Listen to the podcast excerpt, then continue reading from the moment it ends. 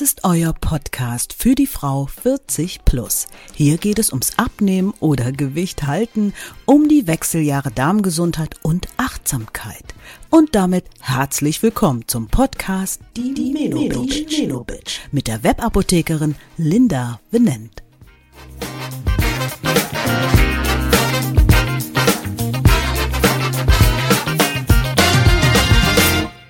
Heute mit dem Titel Warum keine Kohlenhydrate auch keine Lösung ist. Ist Ernährung ohne Kohlenhydrate die Lösung oder benötige ich Kohlenhydrate? Und wenn ja, welche? Warum eine Ernährung ohne Kohlenhydrate keine Lösung ist, das klären wir heute. Interessant für dich? Dann geht's jetzt los.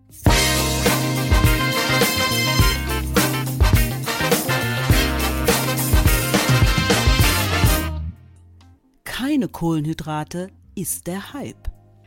Wie ernähre ich mich denn bloß in den Wechseljahren? Viele Frauen 40 plus nehmen unwillkürlich zu, ob sie wollen oder nicht. Auch ich habe die Erfahrung gemacht und mal eben in kürzester Zeit 10 Kilogramm zugenommen. Ich gehörte immer zu den Frauen, die sagen konnten, ich kann essen, was ich will, ich nehme nicht zu. Ich weiß, beneidenswert, aber zur Beruhigung, das war früher das ist jetzt vorbei. Also habe ich mich mal tüchtig umsehen müssen. Viele Frauen, so habe ich festgestellt, stehen total auf. Ich esse keine Kohlenhydrate mehr. Oder also ich esse abends keine Kohlenhydrate mehr. Low Carb, Paleo und wie sie alle heißen, die Ernährungsempfehlungen, die auf niedrigen oder gar keinen Anteil an Kohlenhydraten setzen. Eigentlich nicht so verkehrt, wenn man an unseren Insulinstoffwechsel denkt, oder? Insulinstoffwechsel? Hä? Äh, Moment, ich komme gleich dazu. Zur Erinnerung, in der letzten Folge der Menobitch habe ich über Heißhungerattacken erzählt.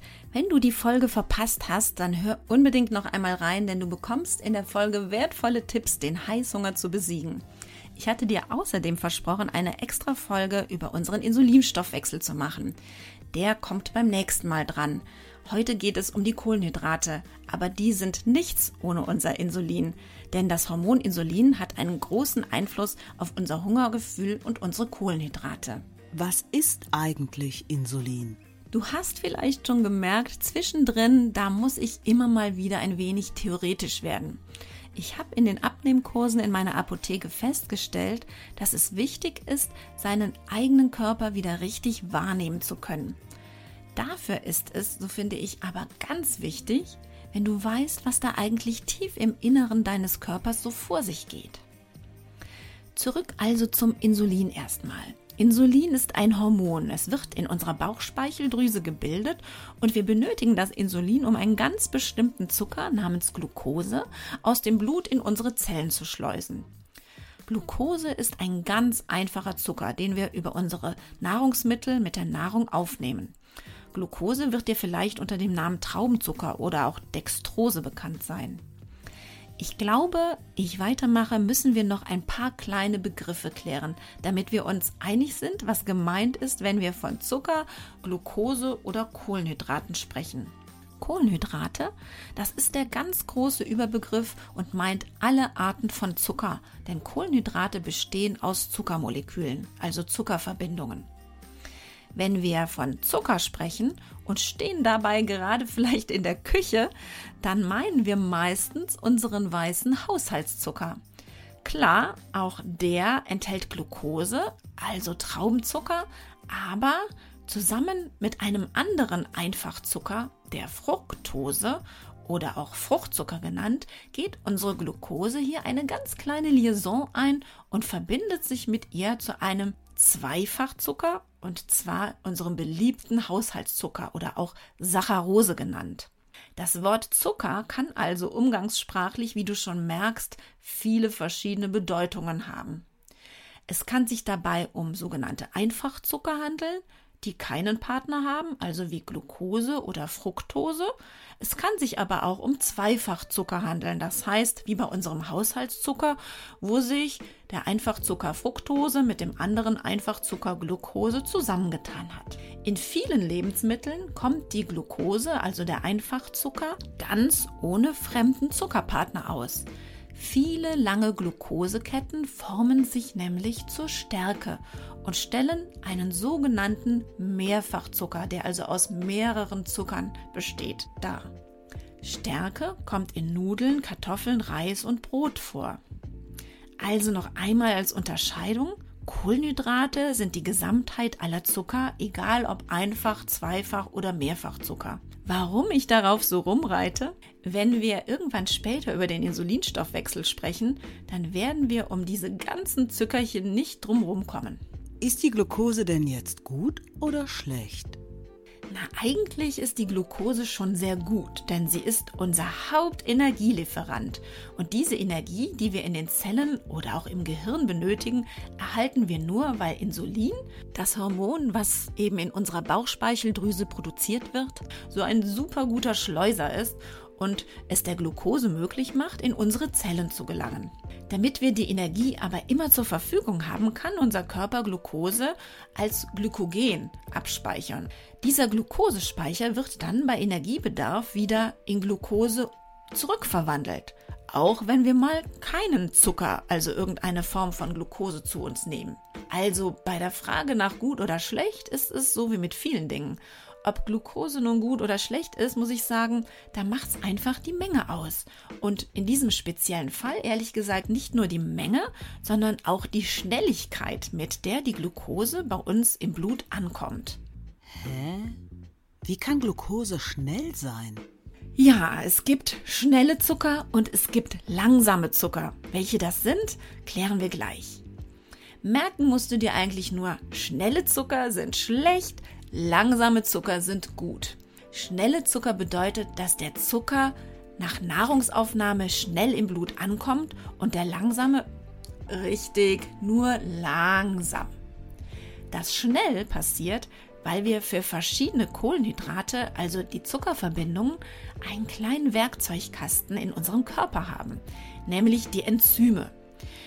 Die können diese Zuckerketten blitzschnell in ihre Einfachzucker zerteilen. Dann wiederum gibt es Zuckerverbindungen, also Kohlenhydrate, die wir nicht zerteilen können. Diese Kohlenhydrate kommen nur ganz langsam bei uns im Blut an.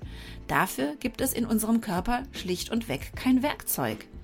Diese Kohlenhydrate sind die Ballaststoffe und wie du am Namen schon siehst, sie bereiten uns wirklich Ballast im Körper, da sie als eigentlich von uns nicht verdaulich gelten. Unser natürliches Werkzeug versagt hier, denn wir haben gar keins dafür. Zur Verdauung sind wir bei den Ballaststoffen auf die Mithilfe der Magensäure und vor allem unserer kleinen Darmbewohner auf unser Mikrobiom sind wir angewiesen. Wie das funktioniert, werde ich dir in einer der nächsten Folgen genauer erzählen. Fakt ist, die Verdauung und Zersetzung von Ballaststoffen dauert lange. Daher dauert es auch lange, bis die daraus entstehenden Einfachzucker, also auch Glucose, so nach und nach ganz gemächlich sich bequemen, bei uns im Blut anzukommen. Was bedeutet das denn jetzt für uns und für Low Carb? Nun ja, ich habe so weit ausgeholt, damit ich jetzt mit dem Wissen über die Kohlenhydrate noch einmal zurück auf den Insulinstoffwechsel kommen kann. Wie bereits gesagt, ist das Insulin dafür zuständig, den Einfachzucker Glucose in unsere Zellen zu schleusen. Dies vor allem für unsere Energiegewinnung. Haben wir viel Glucose im Blut, dann benötigen wir ganz schnell viel Insulin. Unser Körper ist bestrebt, immer eine annähernd gleiche Konzentration Glucose im Blut zu haben. Jetzt kannst du dir also vorstellen, dass ein absoluter Alarm im Körper losgeht, wenn die schnellen Zucker aufmarschieren. Stell dir also vor, du isst Schokolade. Diese enthält viel Traubenzucker, also reine Glucose oder auch unseren Haushaltszucker. Zur Erinnerung, auch der Haushaltszucker, die Saccharose, die setzt sich aus Glucose und Fructose zusammen. Kleiner Einschub. Über diesen kleinen Teufel Fructose, also unseren Fruchtzucker und was wir von diesem halten dürfen, werde ich übrigens eine separate Folge machen. Wir fokussieren uns hier erst einmal auf die Glucose, die für den Blutzuckerspiegel verantwortlich ist. Also unser Werkzeugkasten im Körper arbeitet wie der Blitz und zerspaltet die Zuckerketten und voila! Der Zuckerspiegel, vielmehr der Glukosespiegel sollte man richtigerweise sagen, im Blut ist zack ganz hoch. Unsere Bauchspeicheldrüse ist nämlich kein schläfriges Ding, also ebenso auf Zack und produziert eine große Menge Insulin. Dann weg mit der Glucose aus dem Blut, weg, weg in die Zellen. Ups, genauso schnell wie das Insulin anflutet, sinkt unser Blutzuckerspiegel dann auch wieder, denn da wird wirklich ganze Arbeit geleistet vom Insulin und das naja, das führt dazu, dass für uns das echte Drama erst jetzt beginnt, leider. Durch diesen schnellen Anstieg und diesen ganz raschen Abfall des Blutzuckerspiegels fühlen wir uns plötzlich total unterzuckert und bekommen, klar, richtig, nach einiger Zeit direkt wieder Heißhunger. Hast du das vielleicht schon mal erlebt? Dies lässt sich auch nach einer Nudelmahlzeit gut beobachten. Und hier meine ich nur Nudeln mit etwas Soße, also ohne Salat oder Gemüse dabei. Ich habe dir ja schon erzählt, dass Nudeln aus Stärke bestehen und Stärke wiederum stellt ja lange Ketten von Glucose dar. Unser Werkzeugkasten im Körper jubelt also, denn er bekommt etwas zu tun und zerteilt die Stärke ganz fleißig in reine Glucose. Blitzschnell haben wir also nach einer leckeren Pasta einen extrem hohen Blutzuckerspiegel und unsere Bauchspeicheldrüse, die darf dann ran mit Insulin. Und jetzt passiert es.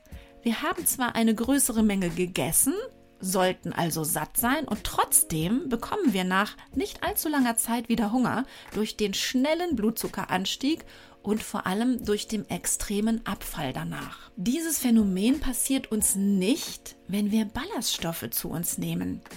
Okay, ähm, damit beleidigen wir zwar unseren körpereigenen Werkzeugkasten, weil der da nichts zu tun hat, aber uns geht es viel besser damit. Was passiert hier? Durch die nur langsame Abgabe vom Zucker Glucose ins Blut braucht unsere Bauchspeicheldrüse keine Extraschicht fahren und übermäßig viel Insulin zu produzieren.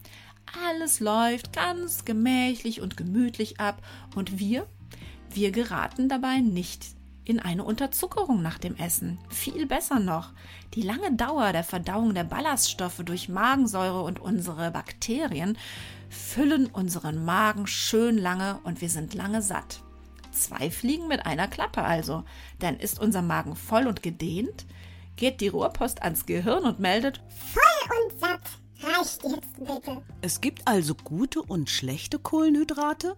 Ja, genau so könnte man es beschreiben. Die Art und Weise, wie schnell oder langsam ein Lebensmittel, welches Kohlenhydrate beinhaltet, den Blutzuckerspiegel ansteigen lässt, wird durch den glykämischen Index beschrieben. An diesem kann man ablesen, wie schlecht oder wie gut das Lebensmittel in Bezug auf die Kohlenhydrate für uns ist. Die Low Carb oder sogar No Carb Welle, die ja die Ernährung mit wenigen oder sogar gar keinen Kohlenhydraten meint, hat für mich eine eher falsche Bezeichnung. Komplett auf Kohlenhydrate zu verzichten, macht doch für die meisten ganz wenig Sinn. Denn wir würden uns mit dieser Ernährungsform komplett kraftlos fühlen. Kohlenhydrate sind nun mal unser Energielieferant Nummer eins. Vor allem, wenn du auch in deinem Leben auf ein wenig Bewegung setzt, benötigst du diese schnell verfügbare Energie der Kohlenhydratspeicher. Und diese Speicher sollten ja auch immer wieder durch das Essen, also durch das Essen von Kohlenhydraten, aufgefüllt werden. Aber man muss natürlich bei den Kohlenhydraten, wie beschrieben, unterscheiden und daher finde ich für Ernährungsformen die Bezeichnung Right Carb besser als Low Carb. Also setze auf die richtigen Kohlenhydrate und nicht auf nur wenige Kohlenhydrate. Alle die Kohlenhydrate, die uns einen schnellen Insulinspiegel bescheren und damit wieder Hungerattacken auslösen, solltest du grundsätzlich, wenn es irgendwie geht, vermeiden. Diese haben einen sogenannten hohen glykämischen Index. Alle anderen Kohlenhydrate, allen voran die Ballaststoffe, tun uns einfach nur gut. Sie machen nicht nur lange satt, sondern sind fast alle auch noch sehr kalorienarm. Dafür aber nährstoffreich, also reich an Vitaminen, Mineralstoffen und Spurenelementen und schleichen sich in unser Blut mit einem ganz niedrigen glykämischen Index. So können also unsere Heißhungerattacken in den Wechseljahren nicht nur etwas mit einem Nährstoffmangel zu tun haben, wie ich es in der vorherigen Folge beschrieben habe, sondern auch mit einer momentanen Unterzuckerung innerhalb unseres Insulinstoffwechsels. Je nachdem also, welche Art an Kohlenhydraten wir gerade so zu uns genommen haben.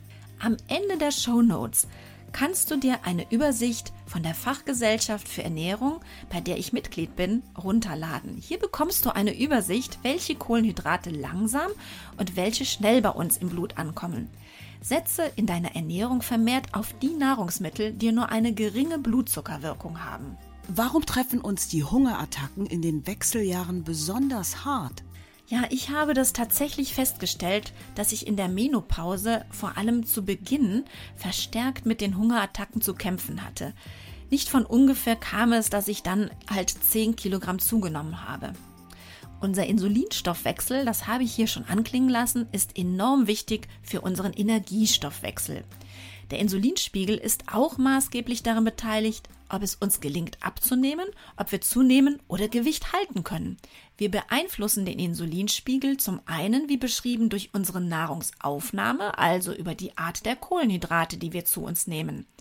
Aber auch Hormone stehen im Zusammenspiel mit unserem Hormon Insulin, allen voran unser Östrogen. Dieses Zusammenspiel wird durch die Östrogenschwankungen, die wir in den Wechseljahren haben, empfindlich gestört. Aber das ist ein so großes Thema und verdient wirklich eine eigene Folge in der Menobitch. In der nächsten Folge bleiben wir, wie gesagt, noch einmal kurz beim Insulin und was wir von den eigentlich normalen Vorgängen rund um das Insulin in unserem Körper für unsere Ernährung wirklich lernen können. Falls du es noch nicht mitbekommen hast, ich starte jedes Jahr am Frühlingsanfang, also am 20. März, eine dreiwöchige Intervallfasten-Challenge, bei der du kostenlos teilnehmen kannst. Trage dich einfach in meine Liste am Ende der Show Notes ein. Den eingeschriebenen Frauen 40 Plus werde ich jedes Jahr im Frühjahr alles zusammenstellen, was man für das Intervallfasten benötigt und über meine Blog-Updates zusenden.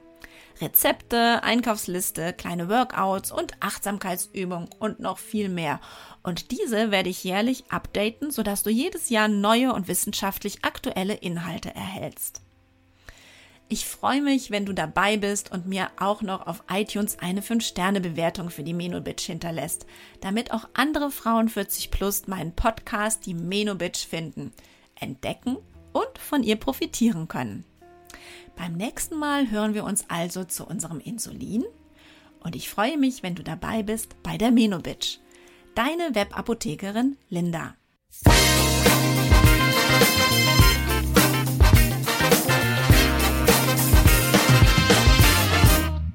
Das war der Podcast Die Menobitch. Fortsetzung folgt.